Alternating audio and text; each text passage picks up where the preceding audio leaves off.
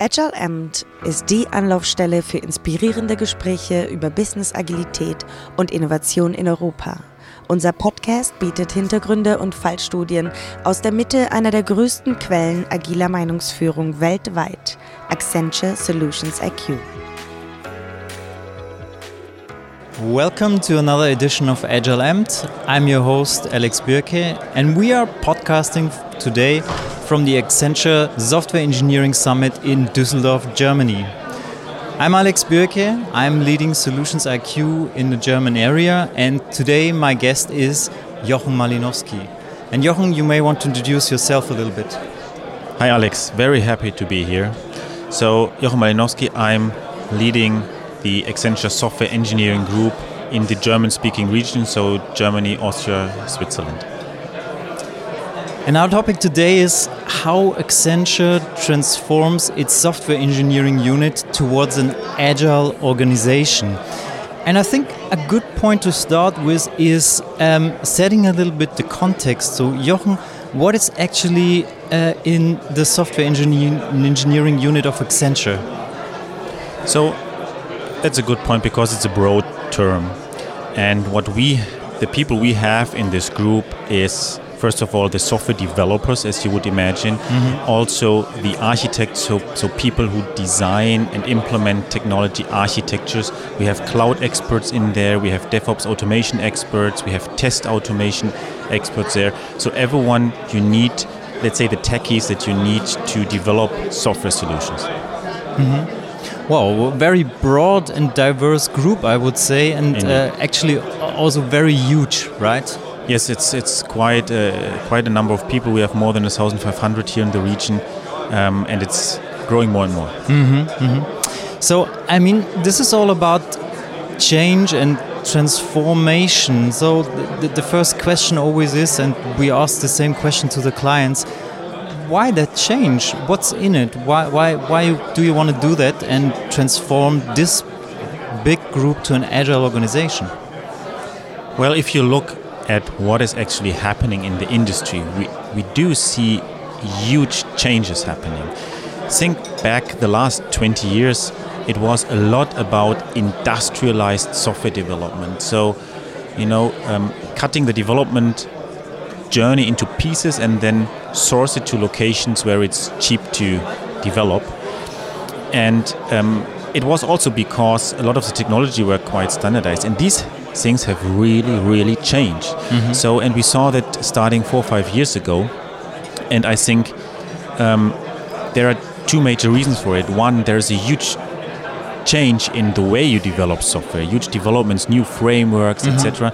So a lot of things where in the past you needed actual people doing it. Think of setting up servers, maintaining environments. It's no longer needed, right? Mm. You automate everything. You have different tools. You have the cloud, etc. And the second thing is that companies have realized that they need to change the way they work. They need to be much quicker, bringing out innovation in shorter cycles. Mm-hmm. And this leads them to the question what do they need to change to be able to do that? And as such, we as software engineers also need to react to that and think okay, how can we react to this changing demand in the market? Mm it's kind of i mean when we're talking about agility it's like it, it affects everybody right from project management to requirements management to architecture and engineering till till ops, right? DevOps. It's it's not nothing nothing different. Yep. So um, it covers the whole range. So okay, context is clear. It I guess it makes sense, and I think also from from the perspective um, to change, if we wanna kind of bring agility to the client, it's important that we also live and breathe that agility. So Indeed, how do we yeah. start? Indeed, and that's also something why it was absolutely required to change because we all did agree when this when we saw this change happening a few years ago that we have to advise our clients to organize their software engineering unit in a different way to develop software mm. in a different way uh, think of end-to-end product teams think of close mm-hmm. business mm-hmm. IT collaboration different culture different mindset end-to-end automation DevOps up till production all these things and then when we recommend this to the to the client, it can't be that we ourselves work in a different way, and it doesn't make sense. We need to also work in Indeed. a different way to be able to to bring this innovation forward on our own, not only for our clients, but also we must change and be able to produce innovation in much shorter, shorter cycles. And that is actually why we started this transformation journey towards changing the way we organize mm-hmm. and act. Yeah, and in such an organ um, transformation, there's a lot of stuff in there. As we know, um, I mean, there's changing leadership, there's changing structures, org structures. Um, I mean, particularly for a software engineering unit, don't know if it's also about changing architecture or tools, but let's let's look at leadership, the organization, um, how people interact with each other. You started the journey, so what's the patterns? What's the stuff? How you started it? How does it feel? I think one thing we realized is that, as you said at the beginning, this group actually consists of a variety of, of people, from, from testers to developers to architects, etc. And we found out that it doesn't make sense to make a one size fits all. Mm-hmm. But I think more in terms of a culture of cultures. Mm-hmm. So the, the coders might want to have a different way of working, different culture than our uh, DevOps coaches mm-hmm. or our change management people or our cloud architects. So one aspect was that we really said, let's think in individual business units. Let's take the software development unit and say, okay, you as software developers, how do you want to work in the future? And then we shaped our way to organize around these individual buckets and all these, indiv- and we allowed to have different cultures in all these groups.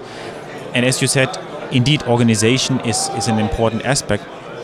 And one thing we did to reflect exactly what I said is that we created what we called a circle based organization. Mm-hmm. Um, we took a few ideas from Holacracy, Sociocracy, mm-hmm. um, books like Reinventing Organizations, and we took these ideas and then created our own way of working, our own way uh, to organize let's let's uh, kind of dig a little bit deeper into it.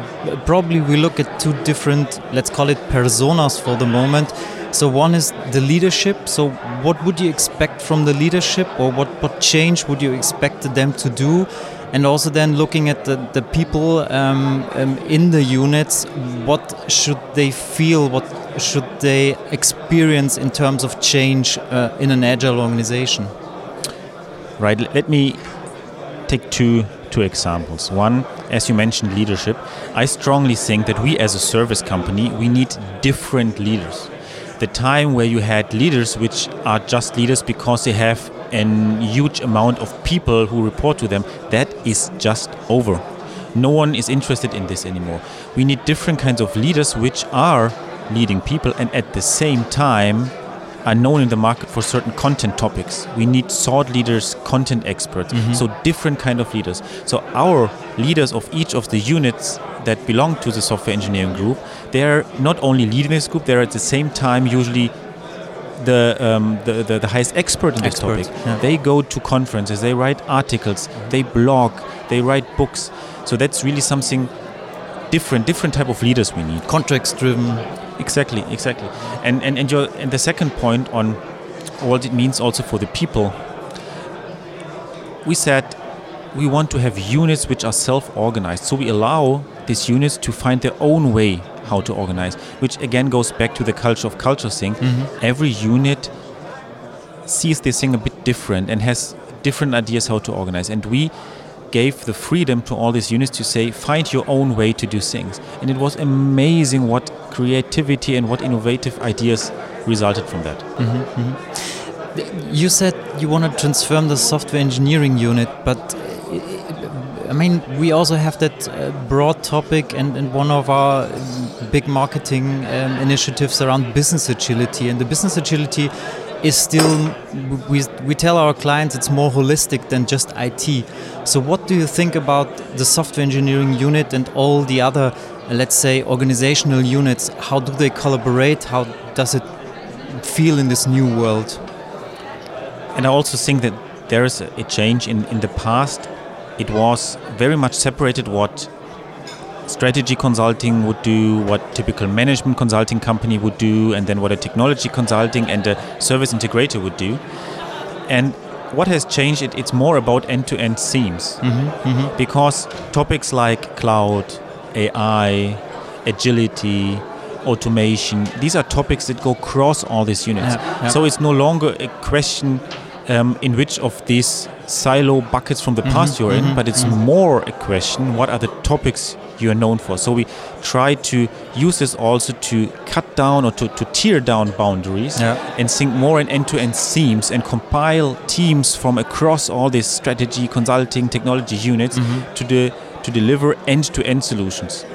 That's very interesting to hear because indeed uh, we, we started about talking of uh, uh, an agile organization framed out of the software engineering unit, but what you described is actually a cross-functional team which goes across the borders of the organization, right?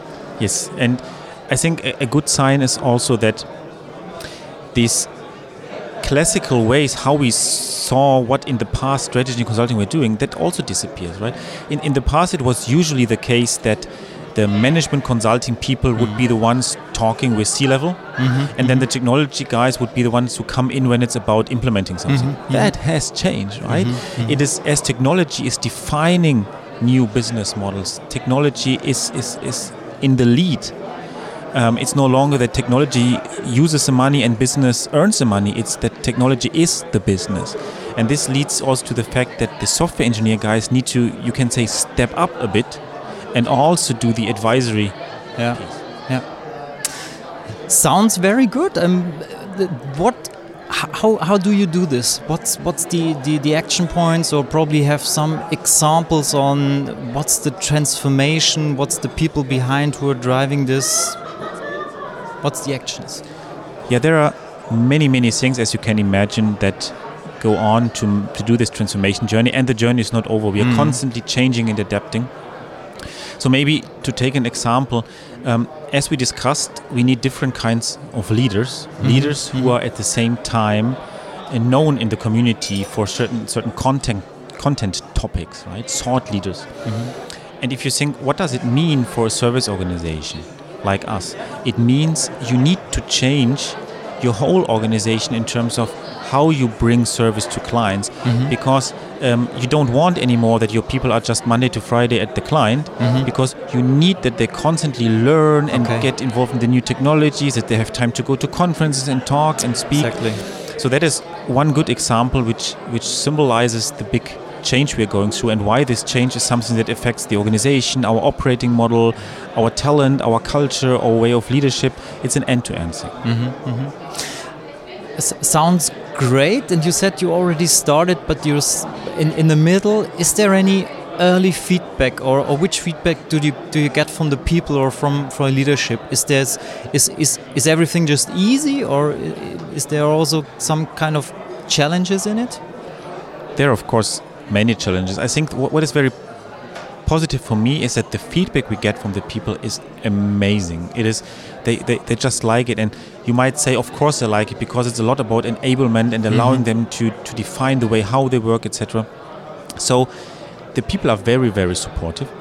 But the challenge, of course, is that we as a service company work for clients, and also these clients have their own way of working, and that might not fit to to what mm-hmm. we try to do. So that's a challenge. And also, as we are a huge organization ourselves, these changes, as we said, they cross all the individual units from strategy down to technology. And of course, that's not an easy thing. We, we, we basically try to be a bit the, the, the front runners and, and, and work together with our other units in the company to, to change the way we work end to end. Mm-hmm, mm-hmm. So, any any specific hints or advice you would give other people? I mean, this this is in this case a, a special thing because it's a whole software engineering unit um, from from a variety of different kinds of um, capabilities, but probably in terms of change of big organizations, um, what's the advice you would give other companies trying to achieve what you are up to? I think one lessons learned for me in a, in a very, very positive way was if you empower the people and allow them to live out their creativity, you might get amazing results. So I give you an example. I told some of the uh, developers of the software coders um, about the idea and giving them the freedom. And uh, just by enabling them, they came up with an own idea how to organize, um, what type of hardware equipment they want to use in the future, in which office location they want to sit. They thought about how do we approach our clients with different offerings, different um, way of working. It all came out of them, not the classical top-down, top management decides on this is now the way how we go to the market and approach our clients. No, we enabled them, they themselves came with new ideas. And of course, as they created them themselves, they are fully behind it, they're supportive.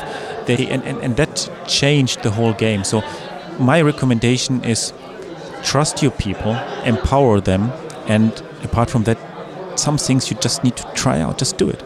Mm -hmm, mm -hmm. Sounds great. Actually, out of curiosity, one last question. We said you want to transform to an agile organization, but we tell our clients as well agile is is not the end goal right it is means to an end so we are going for business agility which means we want to achieve agility or we want to use agility as a way to, to affect or to get business results. Do you see so far from your journey, from your transformation, that you mm, kind of realized any business impact with what you did, with the different thinking people, with the different kind of how we organize? Is there some early results? Yes, th there are. And as you said, I think agility per se that was not never the goal. We didn't say we want to become agile and that's why we do it. It was more like we said there is a different need for our clients. Mm-hmm. we need to develop software in a different way. We need different skills for it. We need mm-hmm. different people for it. And how can some of the principles of agility help us to achieve that mm-hmm. and that's what we did. And we have some amazing examples where our people created complete new solutions, mm-hmm. um, which would have not been possible probably without these changes we did. I give you an example. We had a, a team that came themselves up with an idea of inventing a cocktail machine, which hmm. you know recognizes your, your, your face and detects your mood, and based on that, recommends you a drink. Okay. And they all created them by themselves. So that could be a business idea. And guess what? It resonates very well uh, with the industry. it's amazing. It's, I mean, sounds like the com complete innovation story. Like somebody had an idea in the garage, and uh, we gave them the environment and the background to just do it, and uh, now it's yep. on the market, right? I, and I, I, think that is that is my, my, my goal. Actually, we are a huge company, but to say if we are able to combine both yes, we are able to do large mm-hmm. transformations mm -hmm. for our mm -hmm. clients, but at the same time, we can do the cool new IT startup kind of stuff. If we're able to combine both, that is an amazing. Best of combination, right? Yeah, yeah, exactly. Any things you want to share at your final thoughts? I think I can just recommend everyone to to look at some of the the agile principles and then you know, decide for themselves what makes sense for them, try out things, trust your people, empower them, and just just start it. Jochen, I appreciate your time with me today. For our audience out, out there, thanks again for listening to this edition of Agile Amped. Um, if you learned something new, please tell a friend, coworker, or a client about this podcast and stay tuned.